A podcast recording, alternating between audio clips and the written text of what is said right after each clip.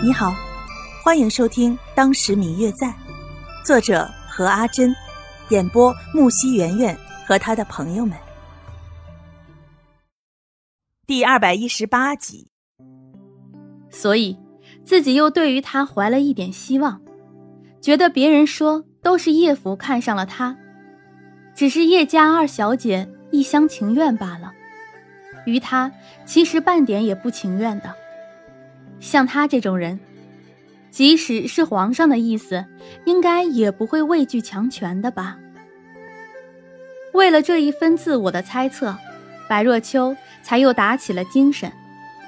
因为推测父亲的信可能就在近日便会到，而因为刘家的人可能并没有原谅自己的父亲，所以白若秋得时时都在府中自己亲自接着信才好。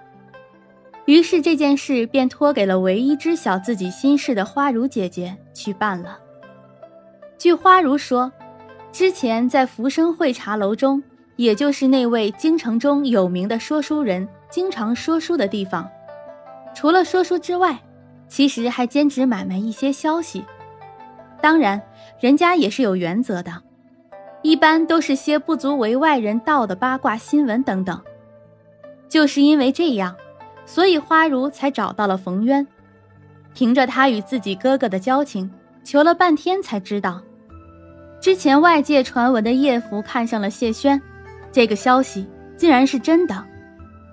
关于这一点，其实，在之前白若秋第一次在大街上遇见叶福时，只要稍稍有心，便能看出那位姑娘对于看待谢轩的眼神已然是有所不同，着实算不得什么大新闻。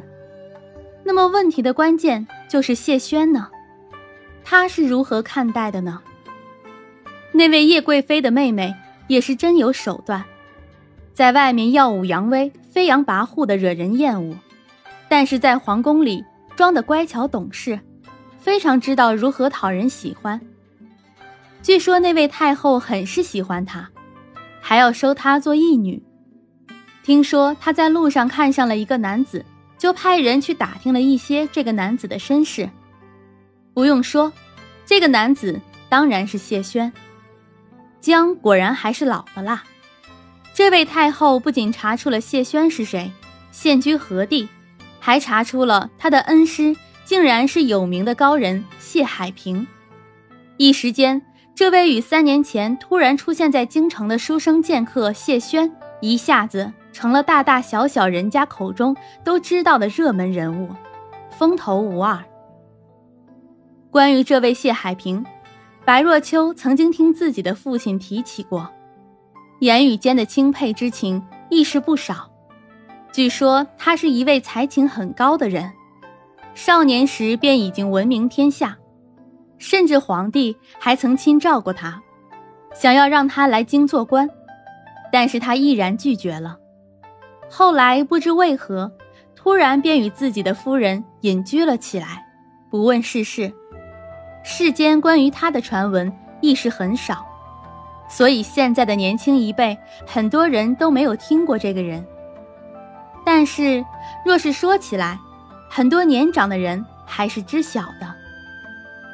据说知道了谢轩乃是谢海平的弟子兼义子的时候，皇帝很是看重他。